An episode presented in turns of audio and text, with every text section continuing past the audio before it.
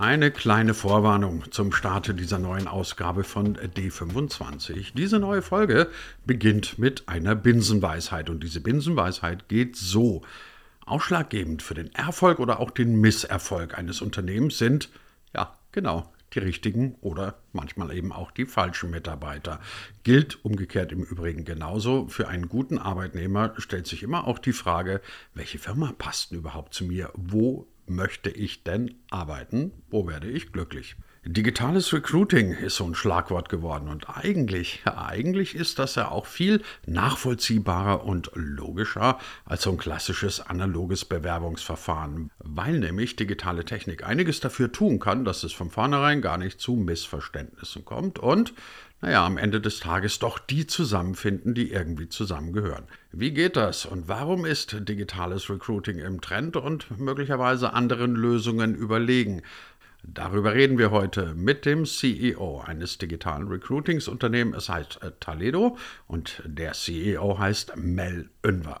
Und damit sage ich einmal mehr herzlich willkommen zu einer neuen Ausgabe von D25, dem Digitalisierungspodcast von Hybrid 1 und vom Digital Publishing Report. Uns gibt es logischerweise digital auf allen handelsüblichen und guten Podcast-Plattformen. Und wenn ihr wollt, könnt ihr auch den Digital Publishing Report gleich noch kostenlos dazu mitbestellen. Den gibt es unter digitalpublishingreport.de. Kann ich euch nur wärmstens ans Herz legen. Jeden Monat spannende und interessante Themen aus der großen, weiten digitalen Welt. Jetzt aber erstmal Podcast-Zeit mit Mel Önver. Mein Name ist Christian Jakubetz und ich wünsche gute Unterhaltung. Als ich das erste Mal von eurem Modell gehört habe, digitales Recruiting, da bin ich ehrlich gesagt ein bisschen ratlos davor gesessen und dachte mir, Recruiting, hm, das machen doch ganz viele andere auch. Frage 1, warum macht ihr auch Recruiting? Und Frage B oder Frage 2, die ist eigentlich dann fast naheliegend. Wenn ihr das auch macht, was macht ihr anders als die anderen? In einem Satz lässt sich das leider nicht beantworten wie bei jedem Unternehmer ist irgendwo ein Schmerz, den er sieht. Äh, wir haben den Schmerz gesehen, ich auch selbst in meiner eigenen, äh, an meinem eigenen Leib, meiner eigenen Erfahrung, dass äh, die, von der Bewerberseite zunächst einmal äh, sich eigentlich nicht viel getan hat in den letzten 30 Jahren. Es waren Stellenanzeigen ähm, und das ist jetzt online. Also sozusagen statt in der Zeitung ist es auf, auf FAZ, ist es jetzt auf Stepstone. Ähm, es ist für den Bewerber immer noch der gleiche Stress, die gleiche Intensität, im Schnitt 30 Bewerbungen zu schreiben an 30 verschiedene Leute, 30 Mal seine Story zu erzählen, Anschreiben zu schreiben und all das ohne in irgendeiner Weise zu wissen vorab, ob es vielleicht inhaltlich zueinander passen könnte, auch einfach von Rahmenparametern, vielleicht Gehalt etc. Das ist gleich geblieben ähm, immer nur Stellenanzeigen oder ganz oben halt für die Top-Leute, Top Executive Search. Das sind aber ganz wenige Leute, die auf Top Headhunter Zugriff haben. Ähm, die kommen auf dich zu in der Regel.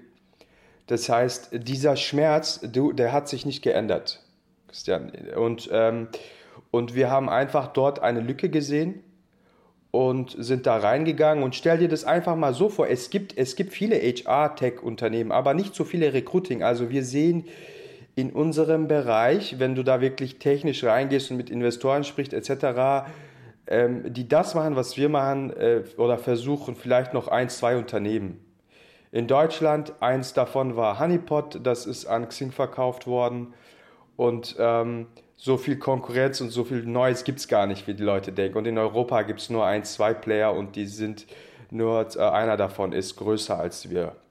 Und ähm, ähm, der Punkt ist, ähm, dass du stell dir vor, äh, du würdest jetzt heute noch Flugzeug, äh, äh, Flugtickets kaufen und der einzige Weg in irgendeiner Form zu kommunizieren, also Unterlagen zu erfragen, etwas zu buchen, wäre über Telefon. Stell dir das mal kurz vor. Ähm, du müsstest für alles telefonieren, zum Buchen, zum Details nachfragen. Das war ja so in den 80ern und 90ern. Und irgendwann ist es natürlich alles online passiert. Die Leute wollen sehen, was passiert ist. Einfach auf einem Interface, im Internet, auf einer Plattform. Sehen, was sie getan haben, was sie gebucht haben, wie sie es gebucht haben, irgendwie eine E-Mail dazu bekommen automatisch. Daran haben wir uns alle gewöhnt im B2C. Aber Im Recruiting haben wir heute noch Unternehmen, die 20, 30 Prozent im Jahr wachsen, tausende Mitarbeiter haben, hunderte Millionen Gewinn machen im Jahr oder Milliarden und die haben noch ein so ein Interface nicht. Die sind noch beim Telefonieren. Also und E-Mails schicken. Nicht nur, dass das nicht irgendwie DSGVO-konform ist, was sie da machen, das wissen die auch. Weder für die Bewerber noch für sie noch für die äh, Unternehmen. Äh, und wir haben einfach gesagt, das ist eine Lücke, die ist spannend und die, ist, die wächst noch und die ist noch relativ undigitalisiert. Und ich glaube auch, dass wir, das ist ein bisschen ein Farfetch, tatsächlich einen sozialen Mehrwert leisten, weil schau, was machen die Leute die meiste Zeit ihrer gesunden Wachzeit, Christian? Schlafen tun sie nicht, das ist Wachzeit. Also, sie gehen nicht feiern. Sie, was machen sie in ihrer meisten Wachzeit? Arbeiten. Sie arbeiten. Also wir gehen feiern, äh, denken, oh, wir feiern viel, aber vielleicht äh, selbst vor Corona. Ich meine, man geht vielleicht ein, zwei im Monat feiern oder was auch immer, ja? Manche Leute mehr, manche weniger. Aber das sind wenige Stunden im Monat, im Jahr. Aber im Schnitt arbeiten Leute in Deutschland 1600, 1800 Stunden pro Jahr und das sagen wir 30 Jahre lang. Und das ist das, was ihr Leben füllt, wenn sie gesund sind. Und wie, wie kann das sein? Ja, wie, wie kann das sein dann, dass diese Leute, die meisten Leute, den erstbesten Job annehmen, weil sie einfach den Bewerbungsprozess so widerlich finden? Ist so wie die Leute äh, nehmen, lassen sich auf die erstbeste Person ein, heiraten den erstbesten, weil sie auf das Dating keinen Bock haben.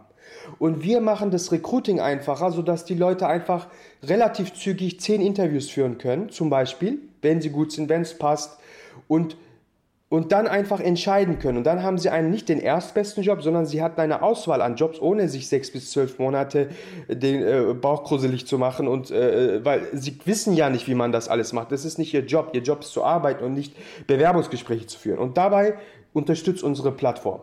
Wie sieht denn dann konkret dieser Schmerzlinderungsprozess, dieser digitale, den du angesprochen hast, wie sieht der aus? Gehen wir erstmal auf Bewerberseite. Also jemand, der ähm, als Bewerber äh, einen Job sucht.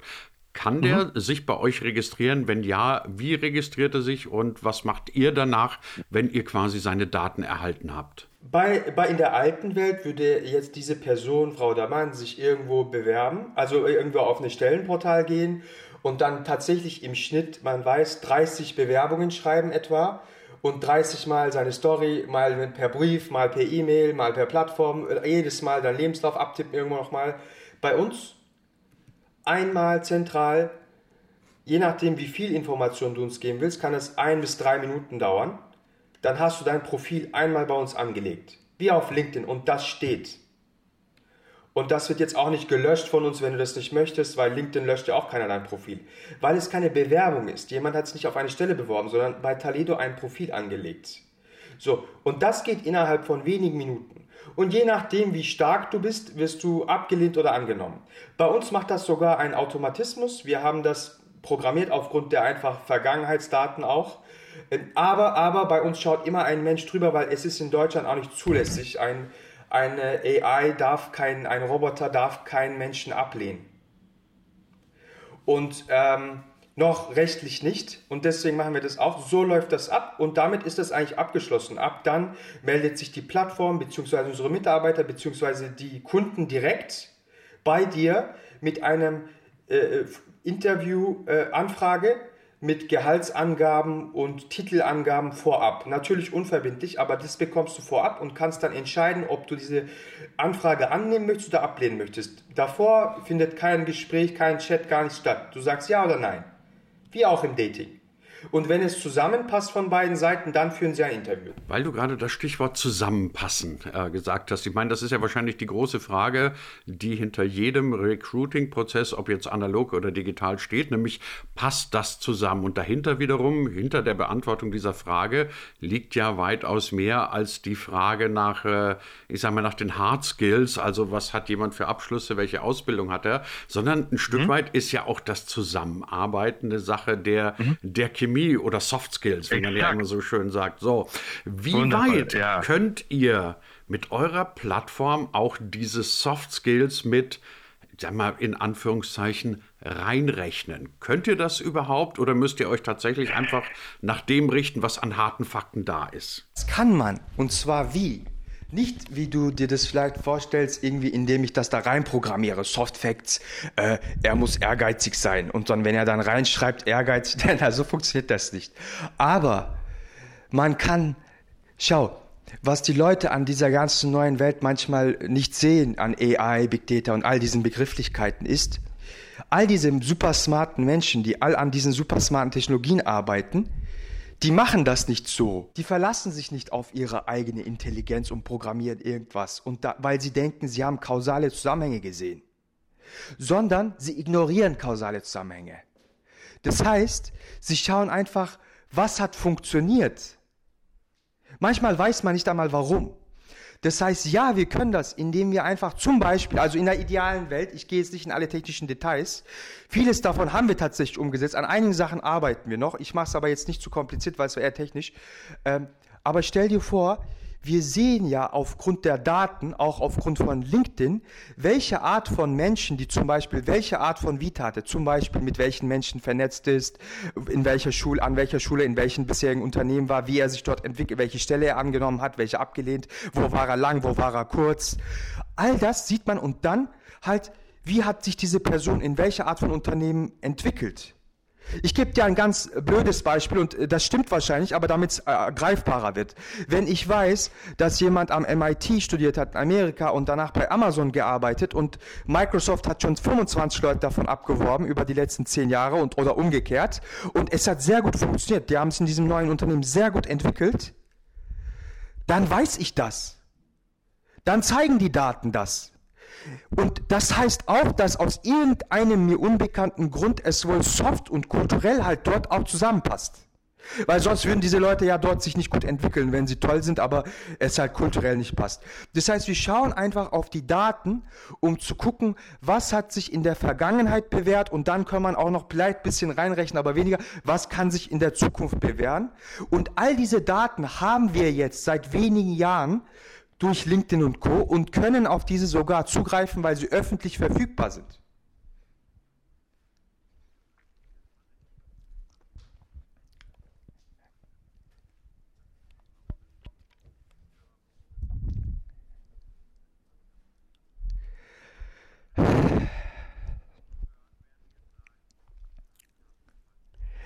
Langfristig wird wahrscheinlich bei solchen Entscheidungen tatsächlich der ein oder andere sich von einem Score, der irgendwann sehr gut, wir arbeiten an so einem, wahrscheinlich andere auch, äh, wenn der gut genug ist. Also schau, wir tun das ja schon heute, Christian.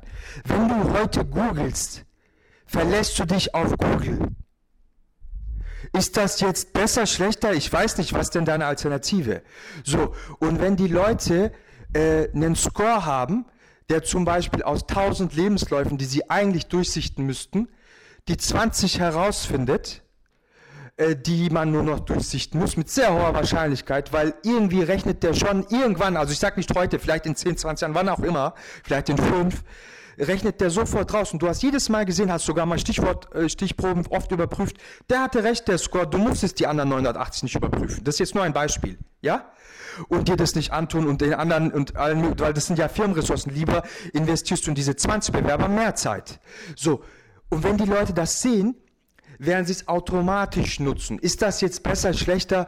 Ich glaube, es ist besser, weil die Menschen einfach die Hände frei haben. Weil in meinen Augen sollte alles, was sich automatisieren lässt, auch automatisiert werden.